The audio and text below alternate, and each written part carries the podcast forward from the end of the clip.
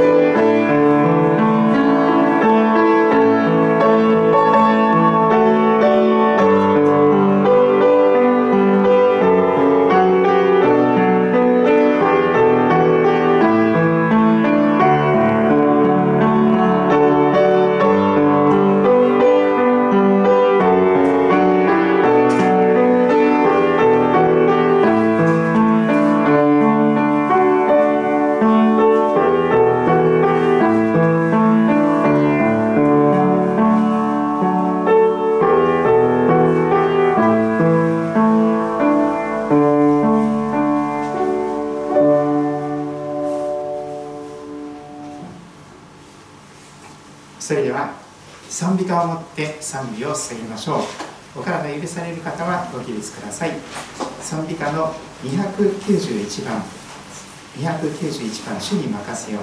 この歌を持って賛美を捧げま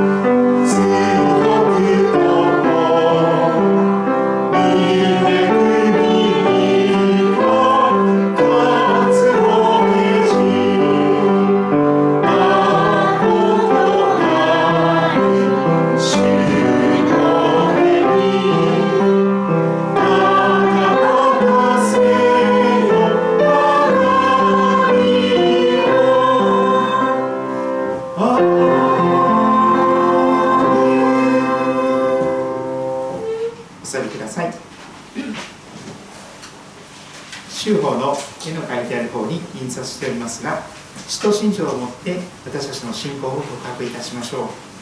その後ねイエス様が祈る時にはこう祈りなさいと教えてくださった主の祈りを心合わせて祈っていきたいと思います。前のスクリーンにも出ますのでご参照ください。使徒信条。我は天地の作り主全能の父なる神を信ずる。我はその一人子我らの主イエス・キリストを信ずる。主は精霊によって宿り乙女マリアより生まれ本病ピラトのもとに苦しみを受け十字架につけられ死にて葬られ世に下り三日目に死人のうちよりよみがえ天に昇り全能の父なる神の右に差したまえ。確かより来たれて生ける者と死ねる者とを裁きたまえ。我は精霊を信ず聖なる行動の境界生徒の交わり。罪の許し。体のよみがえ。り常しえの命を信ずる。主の祈り。天に増します。我らの父よ。願わくは皆をあがめさせるたまえ御国を来たらせたまえ御心の天になるごとく地にもなさせたまえ我らの日曜の糧を今日も与えたまえ我らに罪を犯す者を我らが許すごとく我らの罪を許したまえ我らを試みに合わせず悪より救い出したまえ国と力と栄とは限りなく何時のものである。しかしながらお祈りをいたします。心合わせていただきますと感謝です。天にいます。私たちの父なる神様。1月も早第4週となりました。昨晩は大雪が降ると予報されておりましたがこの杉戸地域におきましては雪は積もらずそして冷たい雨が降っておりますけれどもこのところに共に許されて集まることができますことをありがとうございます。さまざまなことを配慮してオンラインで礼拝を捧げてくださる方もいらっしゃるかと思います。それぞれのところで共に信仰の創始者であり完成者であるイエス様を見上げることができますように。その方から目を離すことなく新しい1週間もあなたと共にイエス様と共に歩むことができますように導いてください。そのようにして世の嵐の中にあって神様その嵐に翻弄されることなく恐れや不安にとらわれることなく信仰によって勝利者となることができますように導いてください。主をお語りくださいますようにしもべは聞いております。愛する主イエス・キリストのお名前を通してお祈りいたします。お座りになったままでもう一曲賛美歌を持って賛美を捧げましょう。354番。賛美歌の354番飼い主話をを持って賛美する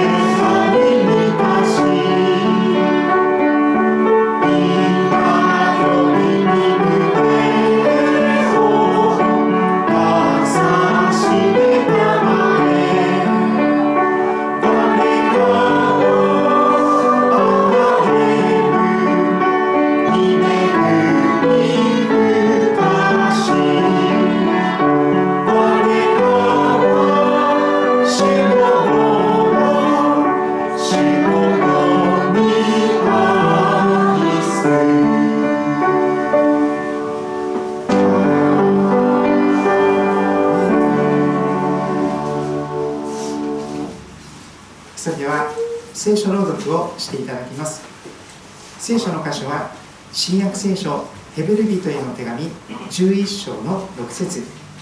新約聖書ヘブル人への手紙11章の6節です。週報にも言葉のところに印刷しておりますのでご参照ください。それではよろしくお願いいたします。ヘブル人への手紙11章6節。信仰がなければ神に喜ばれることはできません。神に近づく者は神がおられることと神がご自分を求める者には報いてくださる方であることを信じなければならないのです。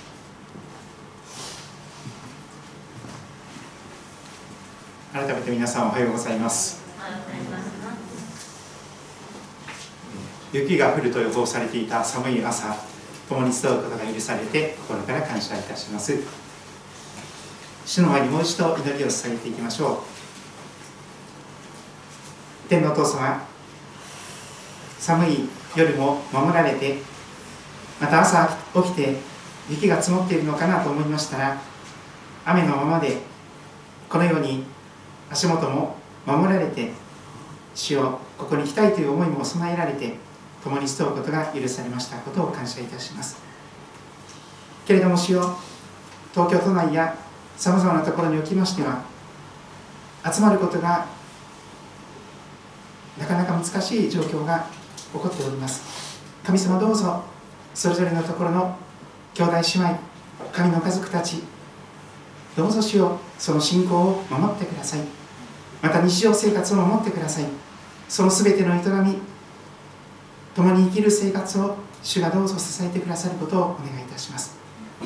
私たちが願う前から必要を全て知っておられる主よ。どうか主よう。あなたが私たちを豊かに養い導いてくださることをお願いいたします。主をお語りください。私たちの心の目が開かれますように。心の耳が開かれますように。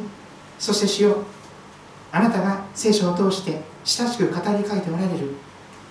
その御声をしっかりと聞き理解し信頼してその御声に聞き従っていくことができますようにお導きくださることをお願いいたします。愛する主イエス・キリストのお名前を通してお祈りいたします。今日は神はおられ報いてくださる。神はおられ報いてくださる。そんな題をつけましたがご一緒に御言葉を味わっていきたいと思っております。聖書の中に信仰による報いが記されております。ヘブル人への手紙に限って今日はその信仰と報いを一緒に覚えていきたいと思いますがまず今日読んでいただきましたヘブル人への手紙11章の6節。少し遡って先週見ました5節から6節を改めて耳を傾けていきたいと思っております。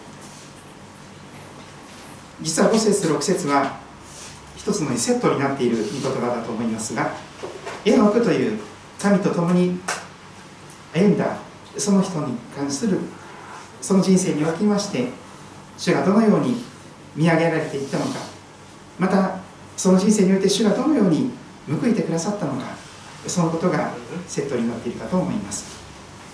ヘブル11章の5節6節をお読みいたします。信仰によってエノクは死を見ることがないように移されました。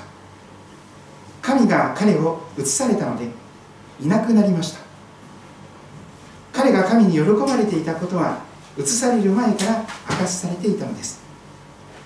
信仰がなければ神に喜ばれることはできません。神に近づく者は神がおられることと神がご自分を求める者には報いてくださる方であることを信じなければならないのです。5節6節を結んでいる言葉は神に喜ばれていたという言葉だと思います。エノクさんは信仰によって歩んでいたので神様に喜ばれていました。そして信仰がなければ神様に喜ばれることはないと言われます。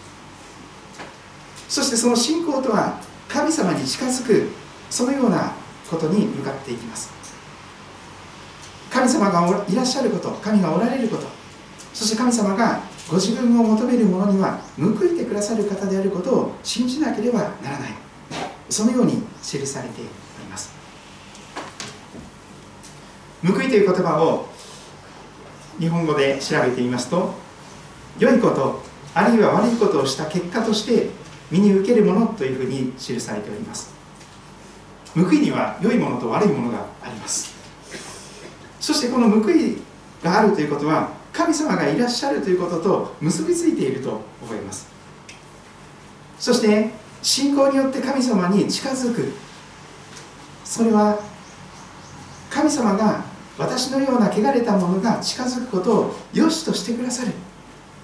私のような罪人でしかないものをが近づく時に神様はその私を受け入れてください。そのようなことが大前提になっております。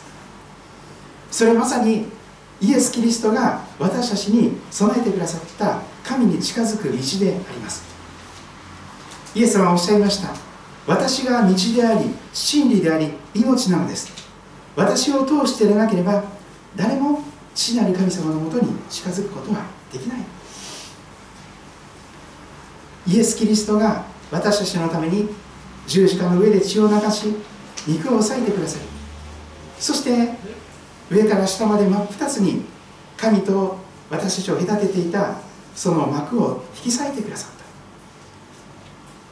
何時間もかけて神様に近づく準備をする必要がない。本当に神様に親しく何の恐れもなく近づくことができるようにイエス様は神に近づく道を命がけで切り開いてくださった方であります。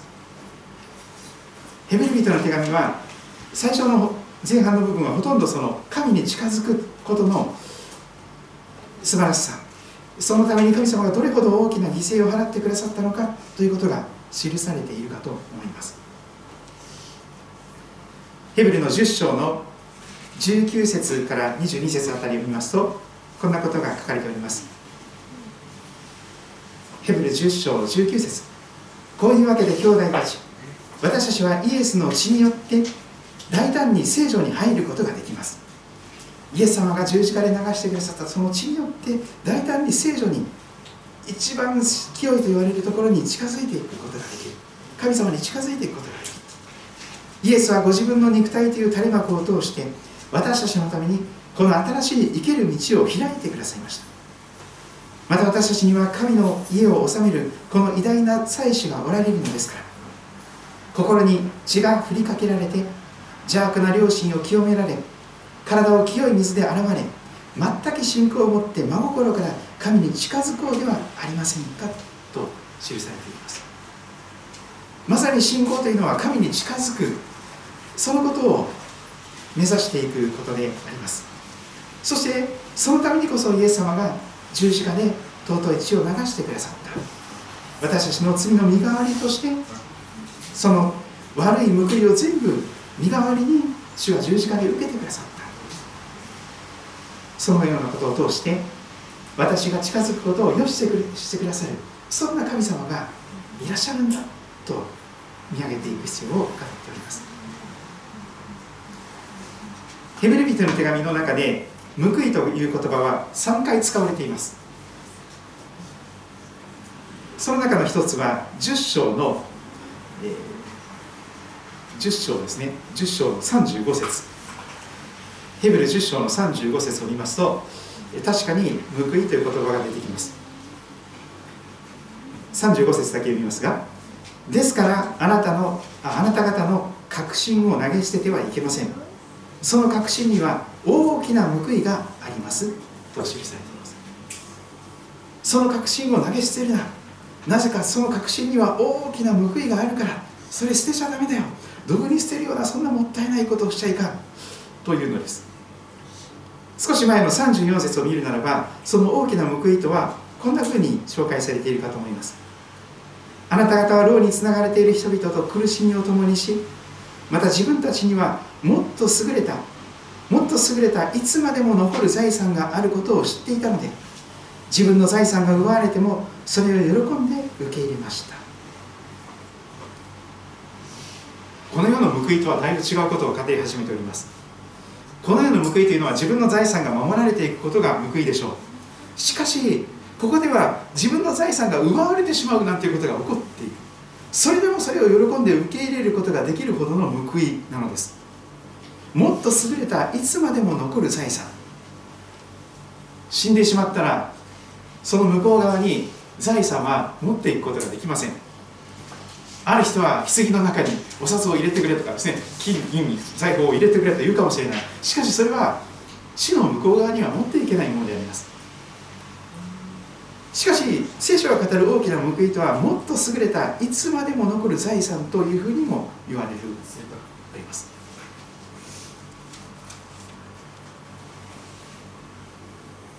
36節ヘブル10章の36節続けてその大きな報いを得るために必要なものが語られていきます。あなた方が神の御心を行って約束のものその大きな報いを手に入れるために必要なのは忍耐です。忍耐。耐え忍ぶこともうしばらくすればもうしばらくすれば来たるべき方が再臨のキリストが来られる。イエス様が再び来てくださる遅れることはない。私の義人は信仰によって生きる。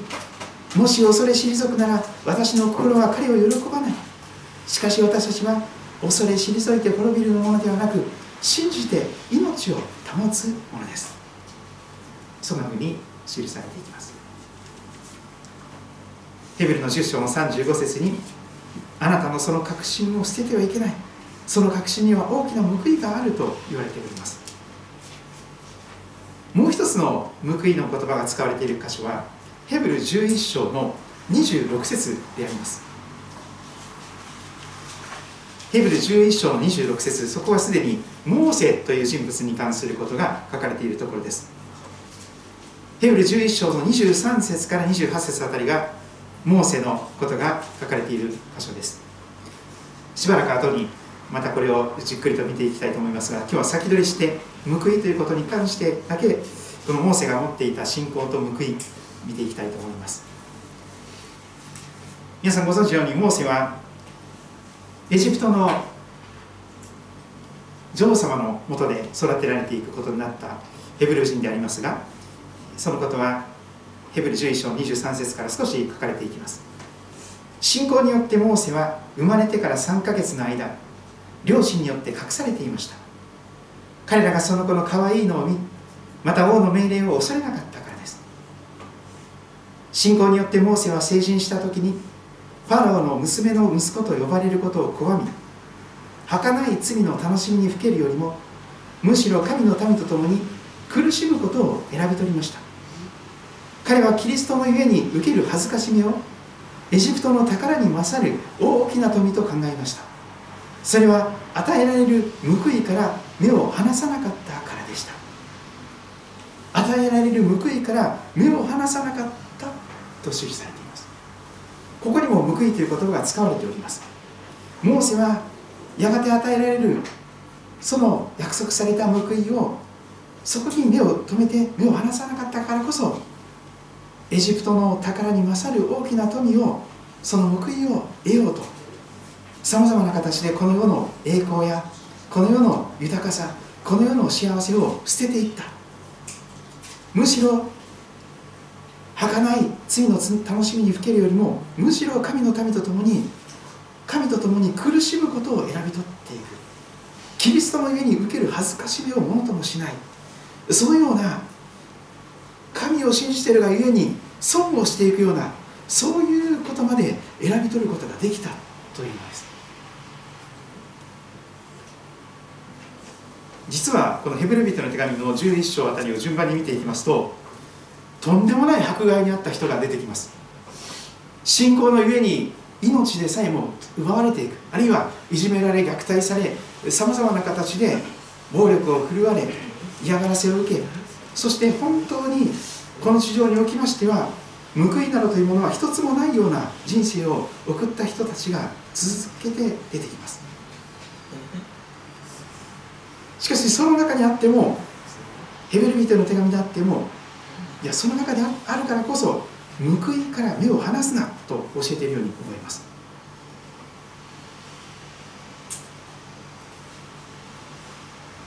今日の聖書の箇所にもそのことが記されています。信仰がなくては神に喜ばれることはできません。神に近づく者は神がおられることと神がご自分を求める者には報いてください。そのような方であることを信じなければならないと言われています。もっと優れたいつまでも残る財産大きな報い。エジプトの宝に勝る大きな富。その与えられる報いから目を離さない。そんな信仰者の姿が記されております。しかし何といっても今日ぜひ皆さんと一緒に分かち合いたいことはですねこのヘブルの12章の2節の言葉であります。ヘブル12章の2節を先取りします。そこにはモーセが目を離さか離さなかった報いとは一体何なのかということが明らかにされています。そこにおいて非常にすっきりする回答を私たちは手に入れることができるでしょう。聖書が語っている信仰による報いって何なの？ズバリ一言で言うならばそれは信仰の創始者であり完成者であるイエス様が報いです。信仰の創始者であり完成者であるイエス・キリストから目を離さないでいなさいと言われます。この方はご自分の前に置かれた喜びのために恥ずかしめをものともせずに十字架を忍び神の御座の右に着座されたのです。いろんな報いが考えられますがここでヘブリ人の手紙が10章11章12章で語ろうとしている報いはイエス様と一つでまとめていくことができるように思います。イエス様こそ報いの全てが詰まった方です。イエス様そのものが報いです。父なる神様は実にその一人をイエス・キリストをお与えになったほどにようあなたを愛された。罪人を愛された。それは御子イエス・キリストを信じる者が一人として滅びることなく永遠の命を持つためである。実にイエス様にこそ永遠の命も含まれております。そしてイエス様こそ報いとして与えられる素晴らしい存在ではないでしょうか。単なるものではありません。神様の愛する一人子が報いとして漏れなく信仰者に与えられる。これは桁外れの報いと言えるでしょう。本当にエジプトの宝に勝るこの地上の映画に勝る大きな富でしょう。もっと優れたいつまでも残る財産を手に入れることになるでしょう。イエス様を私たちがいただくならば。実にイエス様こそ信仰の創始者とも言われます。私たちの心の内に信仰を芽生えさせてくださるのはこの方なのです。誰も精霊の働きなくして誰もイエス様の働きなくしてイエス様は主ですと告白する信仰を始めることができません。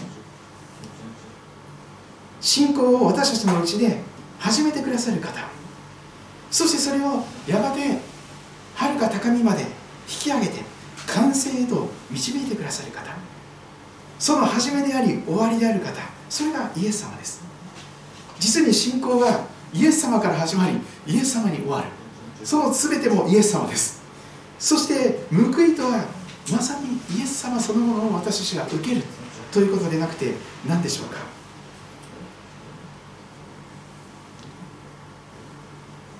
モーセが目を離さなかった報い。エジプトの宝に勝る大きな富。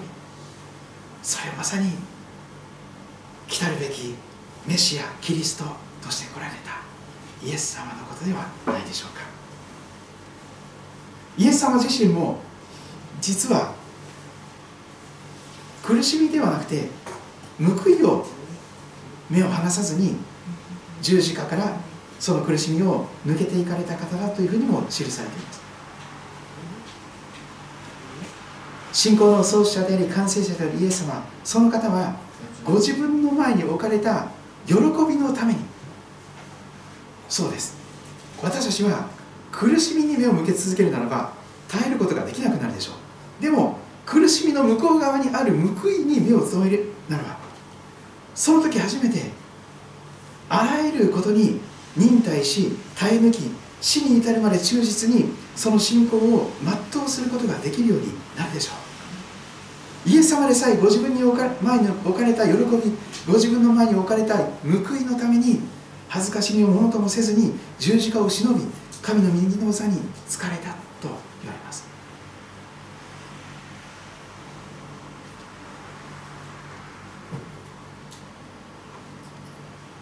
そうしますと信仰というのはイエス様から目を離さないこと。そういうふうにも言えるでしょう。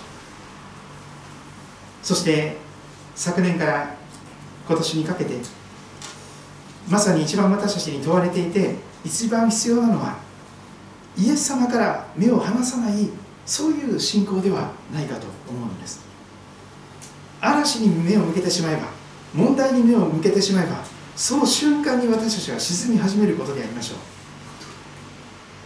イエス様のお弟子さんたちもそうでした。ある時にあるお弟子さんはイエス様私に水の上を歩いてこっちに来いと命じてくださいとおっしゃいましたね。リクエストしました。イエス様はその通り水の上を歩いてこっちに来いと命じてくださいました。そうしたらですねその弟子がイエス様をまっすぐに見つめていた時には沈むことなく嵐のただ中のその水面を海の上を歩くことができたんです。ところがふっとイエス様から目を離してしまってその雨風とかそれに問題に目を向けた瞬間にブクブクと沈み始めて哀れな主を助けてくださいという声を上げてしまった。そんな話も出てきます。それは私私の姿であり私たちの姿ではないでしょうか。私たちも信仰の創始者であり完成者であるイエス様から目を離した瞬間にブクブクと沈んでしまう。そしてコロナが怖い。あれなったらどうしようこうなったらどうしようというその不安や恐れにとらわれてしまってどうすることもできない。主を見上げることもできなくなってしまいます。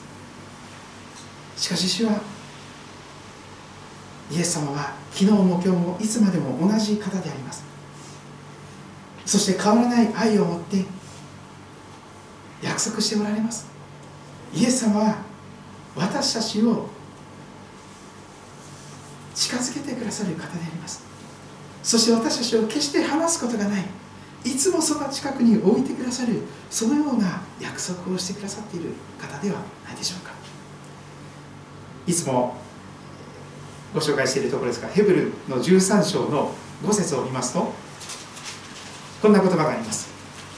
この世的なご利益をこの世的な報いを求めやすい私たちにヘブル人の手紙はちょっと警告をしているように思います。金銭を愛する生活をせずに今持っているもので満足しなさい。これは非常に刺さる言葉ではないでしょうか。私たちはどうしても報いというと収入が多くなることとかお金持ちになることそういうこの金銭を愛することを報いと考えてしまいやすいのです。どうしてもそういう誘惑があるでしょう。しかし主はおっしゃるのです金銭を愛するそういうことを報いとする生活をせずに今持っているもの今与えられているもので満足しなさい。なぜか主イエス様ご自身がこう言われたからです。私は決して絶対にあなたを見放さずあなたを見捨てないよ。イエス様はしっかりと私たちの腕を掴んでいてくださり私たちはいくら手を離そうとしても振り払おうとしてもイエス様はしっかりと手を結び続けていてくださってどこに逃げてもどこに自暴自棄の捨て鉢になったとしてもイエス様は私は決してあなたを見放さずあなたを見捨てないとおっしゃっています。呆れるほど自分で自分が嫌になるほどに自分のことがどうしようもない。しかしそれであっても友達が私を見捨てても親が私を見捨ててもイエス様があなたを見捨てることはない。のであります。私は決して絶対にあなたを見放さない。あなたを見捨てない。実にイエス様は四六時中永遠にあなたをそば近くに置きたいと願っている方であります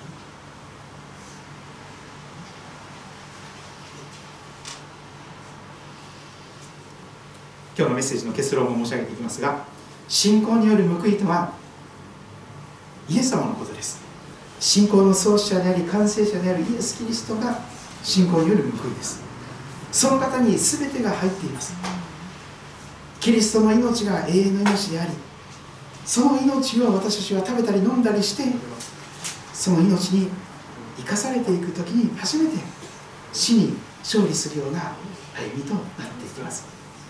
キリストの義をキリストの清さをキリストの贖いを自分のものとして受けることができたら何を恐れることができるでしょうか？恐れる必要があるでしょうか？最後の審判でさえ恐れる必要がありません。神が私たちの味方としてキリストが私たちの弁護人として弁護してください。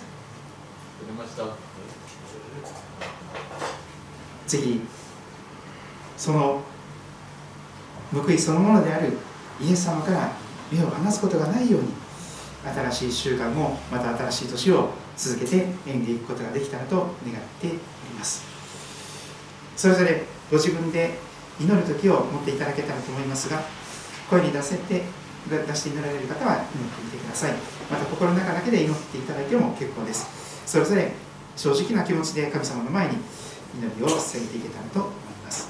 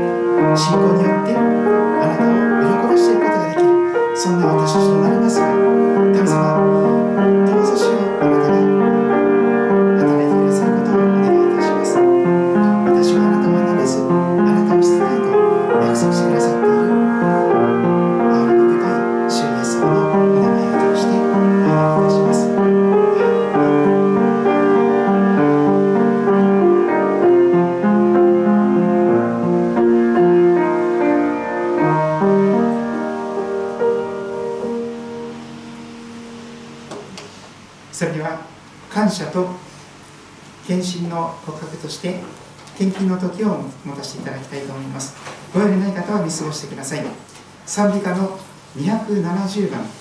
賛美歌270番「信仰こそ旅しよう」この歌を賛美しながら献金の時を渡していきます。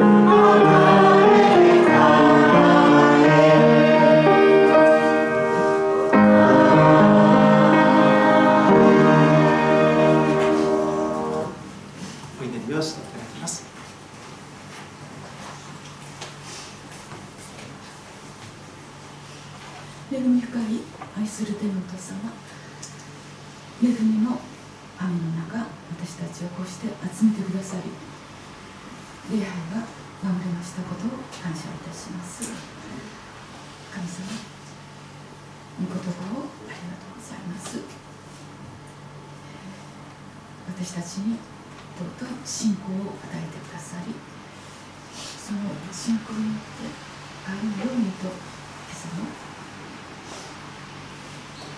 お話をいただきました。神様どうぞ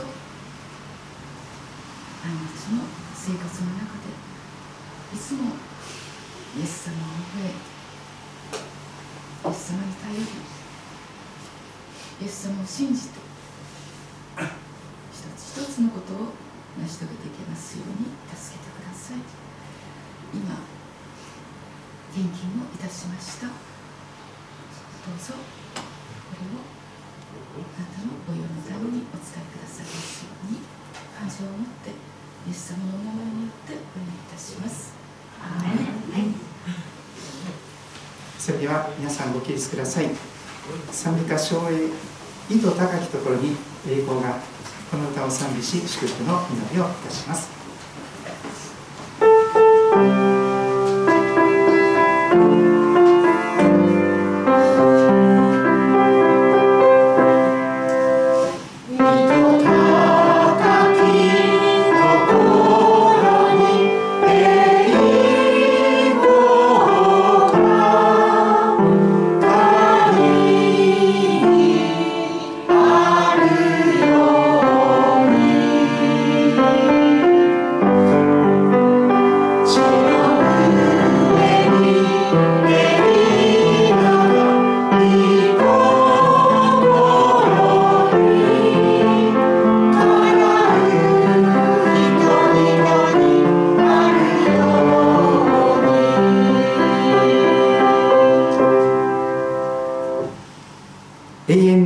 の契約の地による羊の大牧者私たちの主イエスを死者の中から導き出された平和の神があらゆる良いものをもってあなた方を整え御心を行わせてくださいますように。また見舞いで御心にかなうことをイエス・キリストを通して私たちのうちに行ってくださいますように。栄光がよよ限りなくイエス・キリストにありますように。アーメン。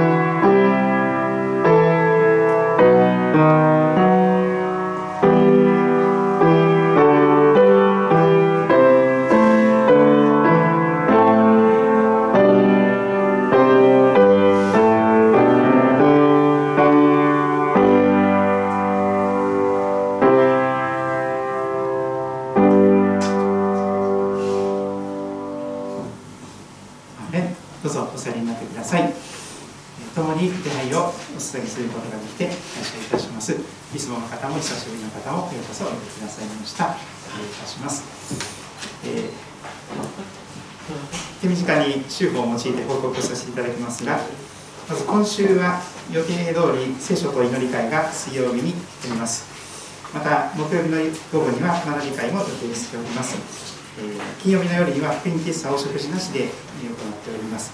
テレビ埼玉の土曜日の朝の福音放送ライフライン、えー今度は牧師の読み解く般若心経に大和翔平先生が、えーメッセージを語ってくださいます。ぜひご覧ください、えー報告のところで見ますが2月14日日曜日13時から教会総会を行います。総会の資料は2月6日に印刷し7日に配布予定です。欠席者には委任状とともに郵送いたします。各会などの報告は1月31日までに提出してください。